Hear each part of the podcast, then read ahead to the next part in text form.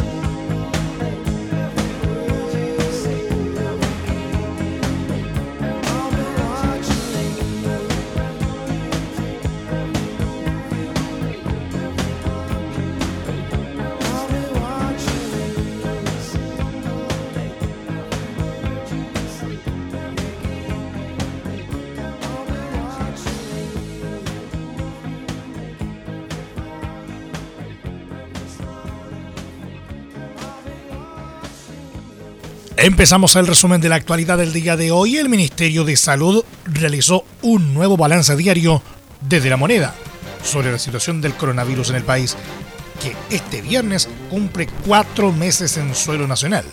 La subsecretaria de Salud, Paula Daza, destacó las medidas que el gobierno ha tomado durante dicho periodo e hizo un llamado a mantener las medidas preventivas para seguir combatiendo la pandemia.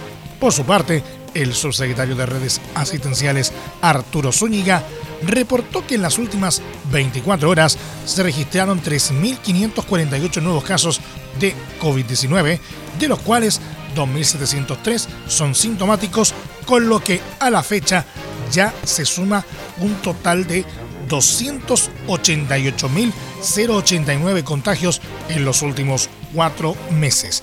En tanto, de ellas, 253.343 han sido declaradas oficialmente recuperadas y 28.695 se encuentran con el virus activo. Asimismo, de acuerdo a los certificados del registro civil, se sumaron 131 no fallecidos, con lo que a la fecha ya se han registrado 6.051 decesos. Por su parte, Zúñiga también destacó un alza en la cantidad de testeos, que en las últimas 24 horas alcanzó los 15.585 exámenes, totalizando 1.146.593 desde el inicio de la pandemia. De este modo, los PCR diarios crecieron cerca de 5.000, a diferencia de lo que se había estado registrando durante la semana, con cifras que apenas superaban los 10.000 test. La positividad, en tanto, alcanzó el 22,77% en el último día, en línea con las cifras que se han reportado en los últimos días. Bajo dicho escenario es que proporcionalmente la cantidad de casos nuevos aumentó en relación a lo reportado en los últimos días. Tenemos que seguir alerta y seguir adelante, dijo el subsecretario, pese a los primeros indicios de mejoría que ha señalado el gobierno. Además, reportó que un total de 2.107 personas se encuentran internados en la UCI, 1.757 conectados a ventilación mecánica y 420 en estado crítico, mientras que se encuentran 289 ventiladores disponibles, sin considerar otros equipos adaptados como de oxigenación que permiten apoyar a pacientes contagiados y sin contar a otros 180 ventiladores que deberían llegar entre hoy y mañana. En el desglose por regiones, la región metropolitana sigue a la cabeza con 2.072 nuevos casos, seguido por Antofagasta con 285, Valparaíso con 264, O'Higgins con 180, Biobío con 180, Maule con 154 y Tarapacá con 83.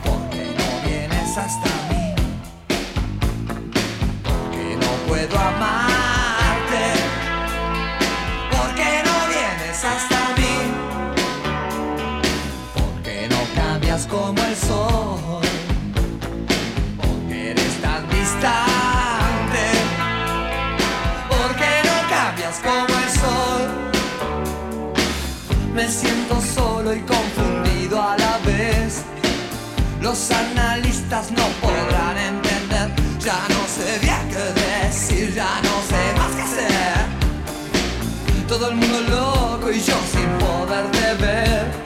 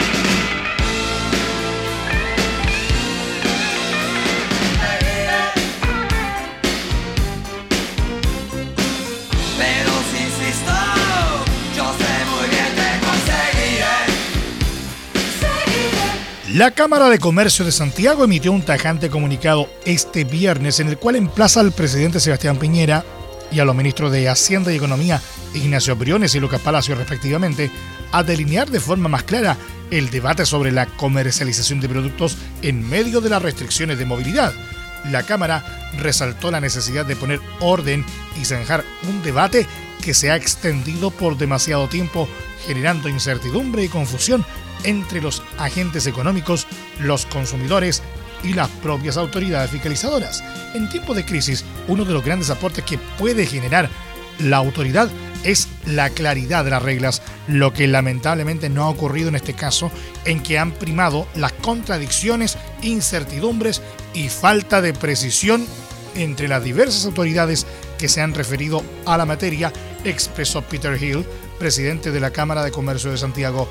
A su juicio, añadió, lo más grave es que esta indefinición ha permitido que muchas autoridades fiscalizadoras intermedias, alcaldes, inspectores municipales y de salud interpreten desde sus propias opiniones personales o intuiciones lo que se estima producto esencial, generando amplios márgenes de discrecionalidad y en muchos casos arbitrariedad e incluso conductas ilegales. Según Hill, en la legislación chilena no existe una definición de lo que se considera bien esencial, ni en tiempos de normalidad ni en estado de excepción, por lo que todas las infracciones que han sido cruzadas carecen de fundamento jurídico. El 23 de junio, la subsecretaria de Prevención del Delito, Catherine Martorell, aseguró que el Ministerio de Economía elaboraría un catálogo para definir los bienes esenciales y así regular los salvoconductos que solicitan las empresas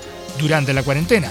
Sin embargo, al día siguiente, el ministro de Economía Lucas Palacios aclaró los dichos y descartó que se fuera a elaborar un catálogo de bienes esenciales. Es difícil definir qué es un bien esencial, ya que las necesidades de las personas van cambiando, expresó el secretario de Estado. En esa línea, indicó que en lo que sí se estaba trabajando era en definir las funciones dentro de las empresas a fin de disminuir las operaciones que se puedan para así reducir el número de trabajadores en las calles. Estamos yendo por ese camino y no en definir un catálogo, subrayó, pese a que Martorell había dicho que sí se iba a configurar uno para que las compañías comprendieran que es esencial. Al respecto, el presidente de la entidad sentenció que es de público conocimiento que las autoridades han anunciado sucesivamente que definirán un listado, luego un catálogo. después criterios y posteriormente orientaciones. En la realidad, en tanto, esta indefinición se ha prestado para enormes abusos contra empresas que, con esfuerzo y buena fe, tratan de seguir prestando sus servicios y manteniendo las fuentes de empleo que el país tanto necesita. Gil ejemplificó todo lo anterior relatando que un municipio cursó una infracción a una tienda que vendía jabones por contener estos productos un cierto perfume. Tan absurdo es que a juicio del fiscalizador, si el jabón no hubiera sido perfumado lo habría considerado bien esencial, acusó. Piñera, Palacios y Briones son personas que tienen las competencias necesarias y el conocimiento de la compleja y sofisticada forma en que funciona el mundo de la producción, la distribución, la logística y la comercialización, agregó Gil. Por ello, remarcó el llamado para que apliquen soluciones al respecto.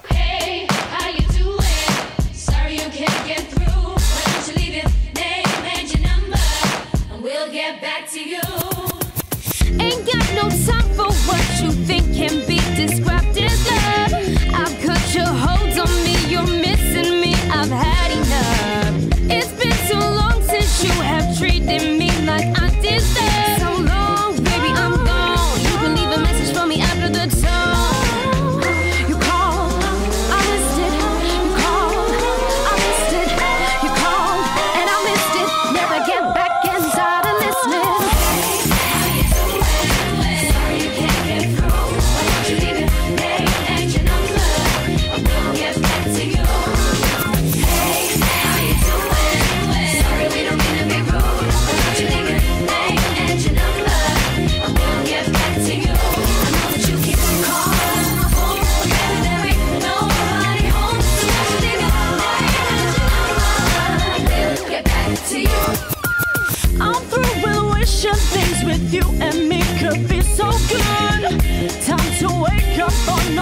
hiccups can make me a fool. Too much history now, it comes down to one.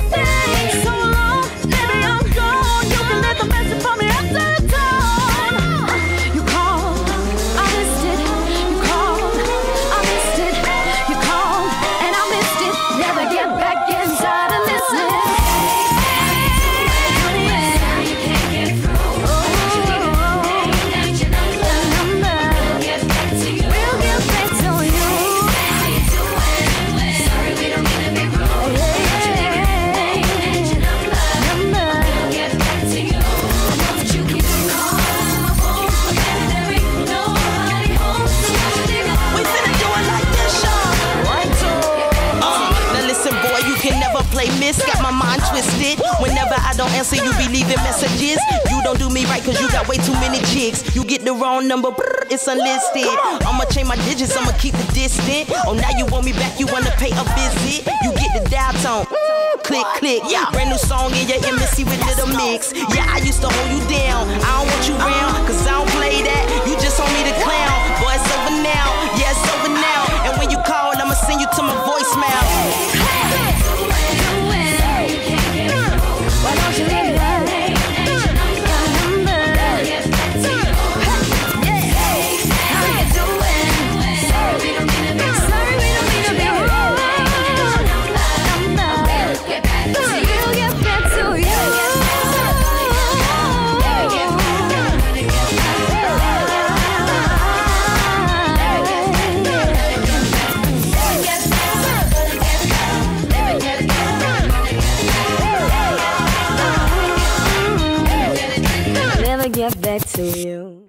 Estamos al día en Portales a través de la señal 2 de la Primera de Chile. Este viernes se publicó en el Diario Oficial un decreto supremo dictado por el Ministerio de Hacienda que incorpora nuevas medidas de índole tributarias como parte de las iniciativas de apoyo a las pymes y empresas afectadas por las crisis sanitaria y económica generadas por el COVID-19.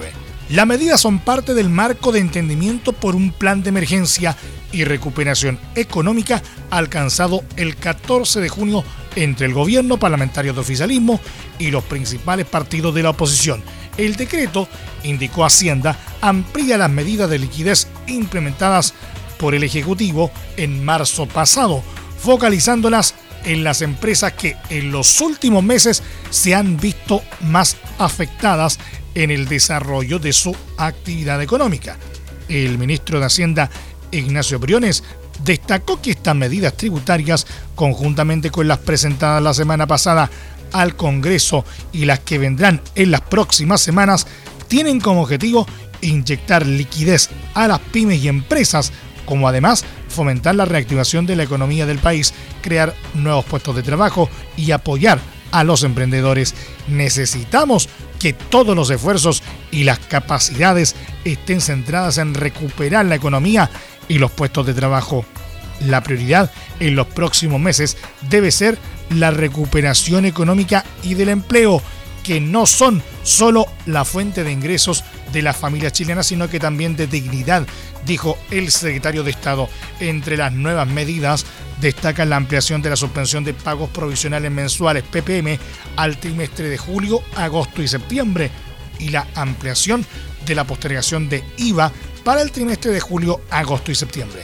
Por último, Briones subrayó que debemos recuperar la economía y el empleo y para eso tenemos un plan, una hoja de ruta con la que podemos navegar en los próximos 24 meses.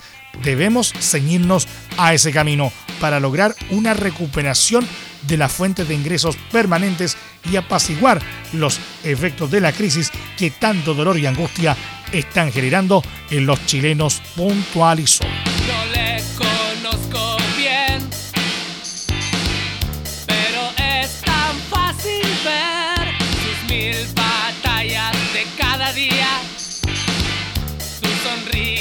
hipocresía.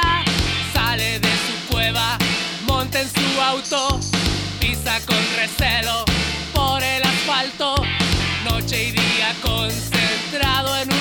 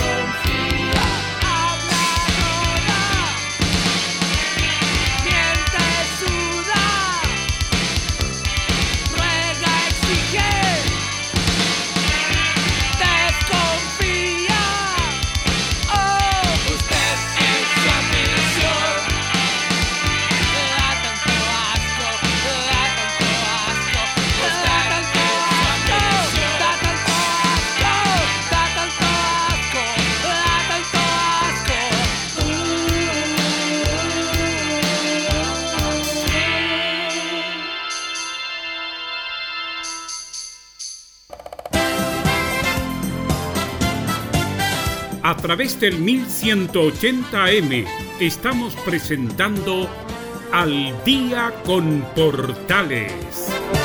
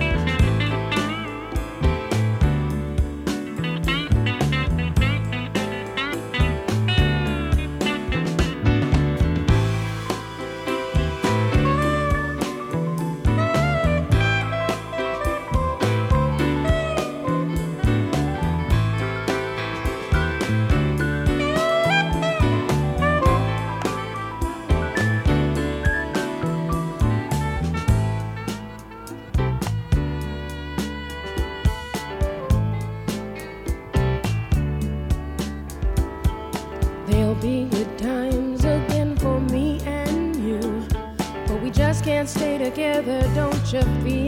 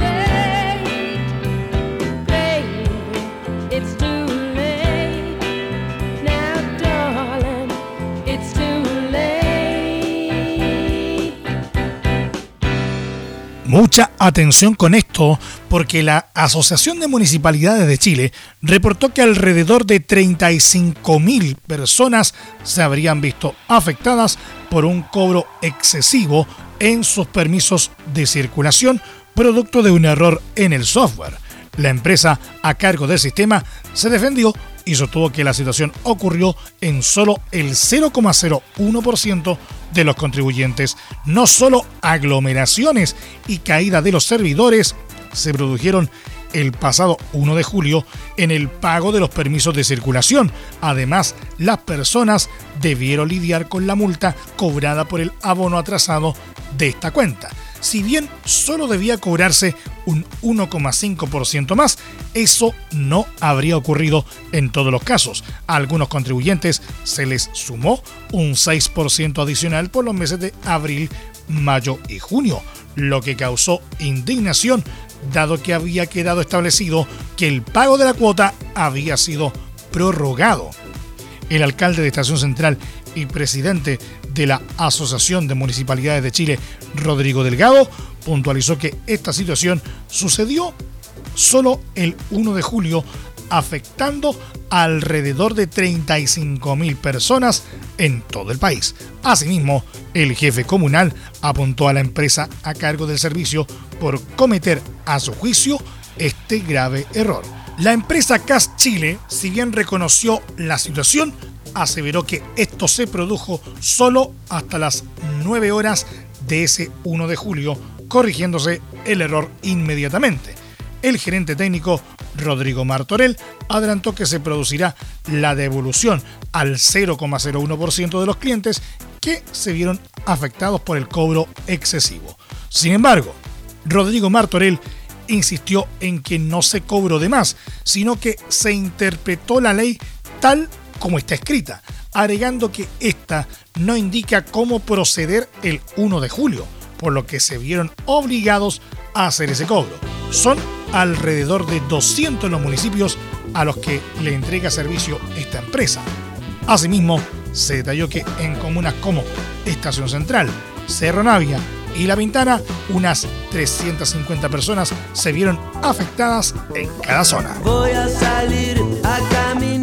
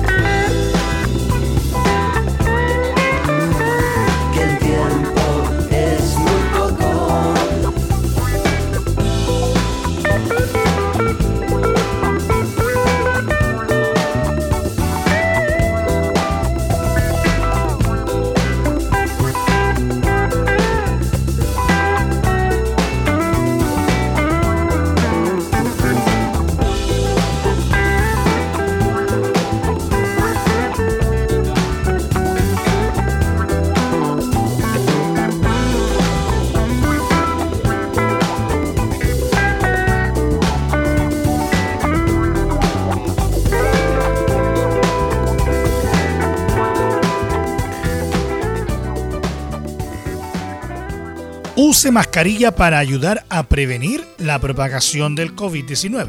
Este mensaje será el primero en mostrarse en Facebook e Instagram en momentos en que Estados Unidos registra un récord de contagios diarios. Tendrás un botón de edición cuando todos usen una máscara, escribió a modo sarcástico la cuenta oficial de Twitter en otro esfuerzo en favor del uso de mascarillas. Lo anterior aludiendo al insistente pedido de usuarios que reclaman a la red social la posibilidad de modificar sus tweets. Obligar a portar mascarillas en Estados Unidos no ha sido tarea fácil, ya que su uso o su omisión se ha transformado en muchos casos en un gesto político. Los partidarios más fanáticos del presidente Donald Trump rara vez usan mascarillas, siguiendo al magnate que evita usarla frente a la prensa. Otros invocan su virilidad, su libertad e incluso el sistema respiratorio que Dios nos ha dado, como recientemente dijo una señora durante una audiencia municipal en Florida. En un caso extremo, un guardia de seguridad recibió un disparo y murió a principios de mayo. Todo por pedirle a un cliente que se cubriera la cara antes de ingresar a una tienda. Este complejo escenario se da en momentos en que los funcionarios de Estados Unidos admiten que el repunte de la epidemia se les escapa de las manos. Con el aumento de los casos de COVID-19 en Estados Unidos, están poniendo una alerta en la parte superior de Facebook e Instagram para recordarles a todos que se cubren la cara, dijo Facebook en un comunicado. La recomendación se distribuirá primero entre los usuarios estadounidenses antes de extenderse por todo el mundo. En las últimas 24 horas, Estados Unidos registró al menos 52.898 nuevos casos de coronavirus, un nivel récord desde el inicio de la pandemia según la Universidad Johns Hopkins. La pandemia ha matado a al menos 517.000 personas en todo el mundo según un reporte de la agencia France Press basado en fuentes oficiales. Con todo, el gigante de América del Norte supera 128.000 muertes producto de este virus en más de 2,7 millones de casos. En medio del confinamiento, ambas redes sociales han intensificado sus esfuerzos por transmitir mensajes de las organizaciones de salud locales y globales, prevenir la propagación de información falsa y apoyar a las pequeñas y medianas empresas fuertemente golpeadas por la pandemia.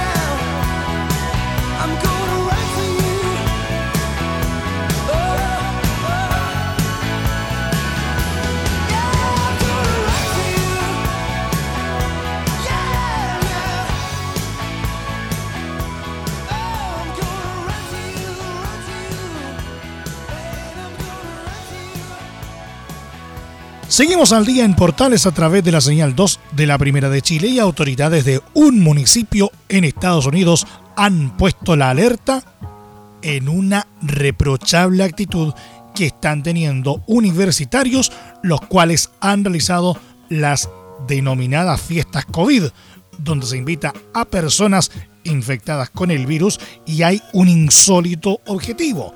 El primero que se infecta gana. La situación fue denunciada por Sonja McKinstry, concejala de la ciudad de Tuscaloosa, Alabama, quien indicó al medio ABC News que estos reprochables actos se han llevado a cabo durante las últimas semanas. En este sentido, la funcionaria indicó que los organizadores llaman a participar a personas infectadas quienes se reúnen con otros cientos de jóvenes en espacios que pueden ser abiertos o cerrados.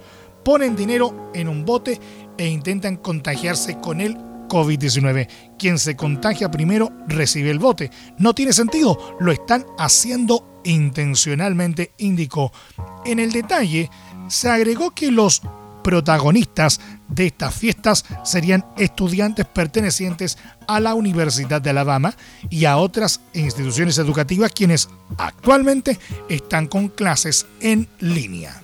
Por su parte, el jefe de bomberos de Tuscaloosa, Randy Smith, indicó en un informe entregado al municipio que estas polémicas reuniones están ocurriendo aunque por ahora no hay medidas concretas para frenarlas. Pensábamos al principio que era un rumor investigamos un poco. No solo los consultorios médicos lo confirman, sino que el Estado confirmó que también tenían la misma información, sostuvo. Asimismo, desde la universidad indicaron estar al tanto de la situación, pero de momento no han identificado a quiénes son los responsables de los hechos. Durante semanas supimos de los rumores sobre las fiestas del COVID. Efectuamos una investigación exhaustiva y aunque no hemos logrado identificar a ninguno de los estudiantes que tal vez participaron en este tipo de actividades, indicaron en un comunicado. Continuaremos dando seguimiento a cualquier información que recibamos y educando a nuestros estudiantes sobre las precauciones indispensables, agregaron.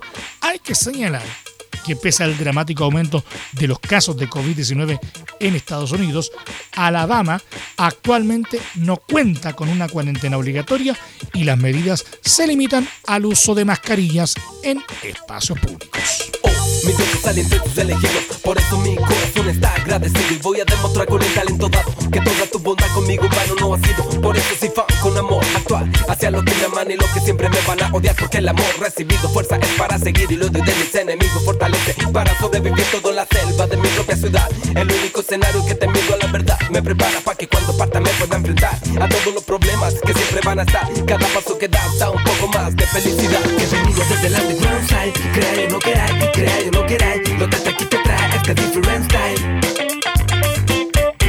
Porque venido desde el underground side Crea o no queráis, crea o no queráis Lo que aquí te trae este different style. No tengo más allá el sótano y los subterráneos. Vengo saliendo preparándome hace años. Esto nace aquí entre mis manos. La misma que saluda después a mis hermanos que van. Algunos incluso ya no están. Quedaron bajo el polvo del diván. Pero ahora me sacudo Levanto el polvo, salgo del oscuro. Fluyo en el aire como la acabado son. Formo historia a través de letras Que en esta canción se manifiestan E impregnan lo que mis ojos detectan. Donde lo mejor a veces no se acepta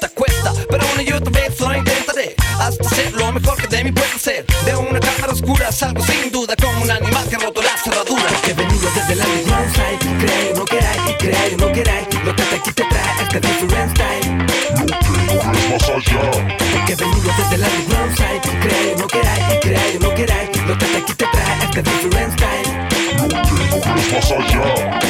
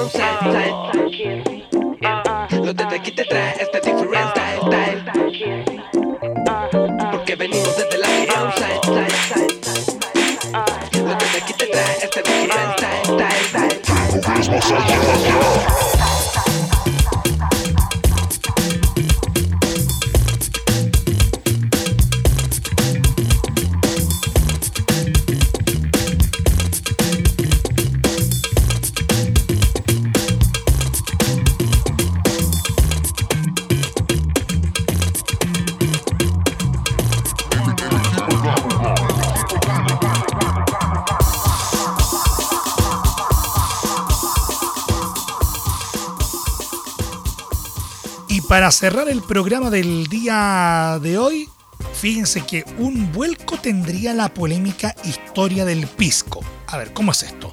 Luego de una investigación que asegura que los registros más antiguos del destilado están en Chile, pero no en el Valle de Elqui.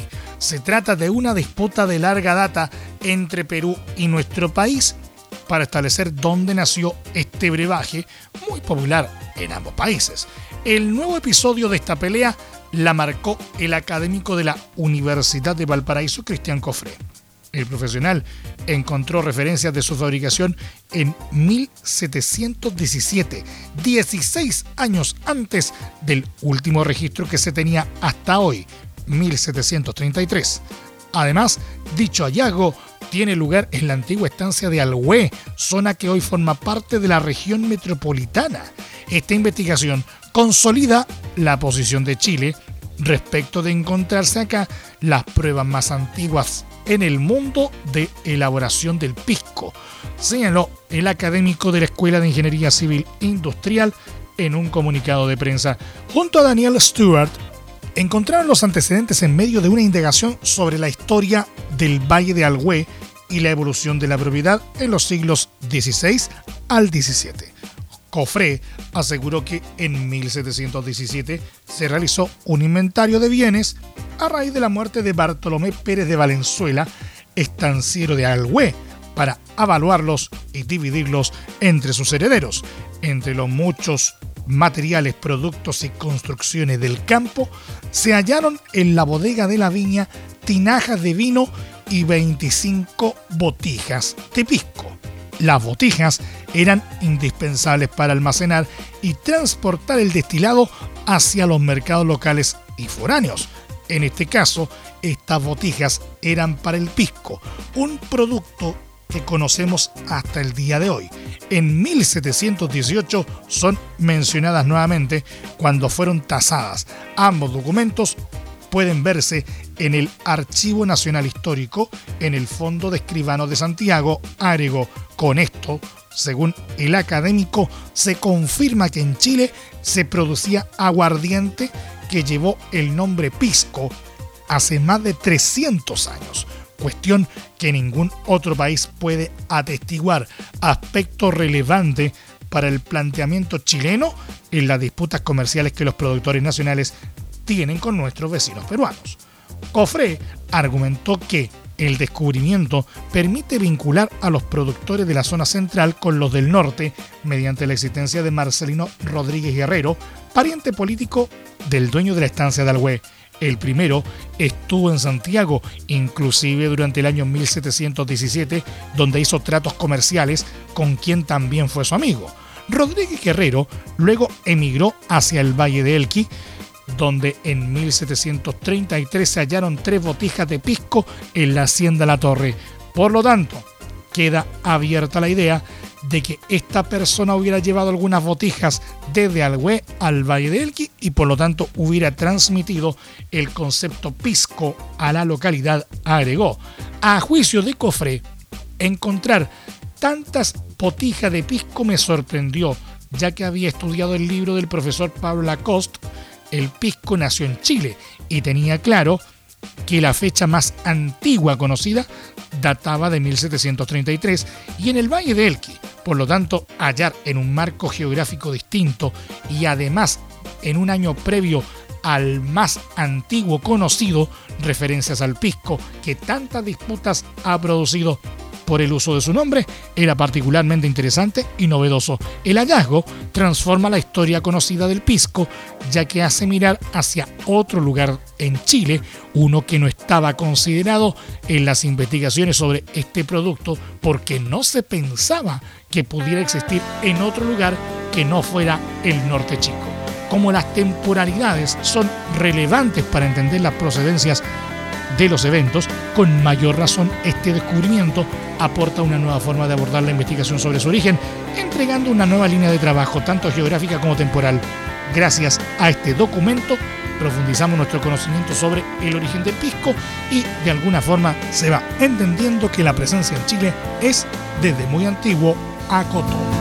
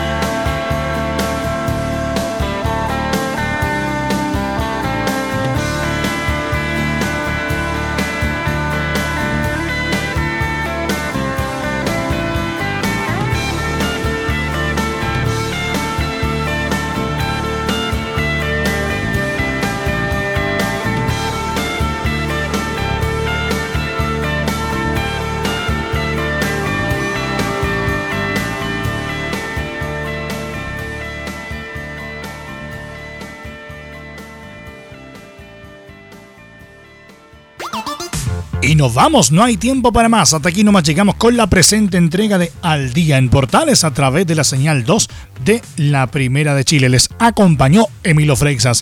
Les recordamos que la restricción vehicular para este lunes 6 de julio en la capital afecta a todos aquellos vehículos catalíticos inscritos antes de septiembre de 2011 cuyas placas patentes terminen en los dígitos 6 y 7. 6 y 7 entonces la restricción a los catalíticos este lunes.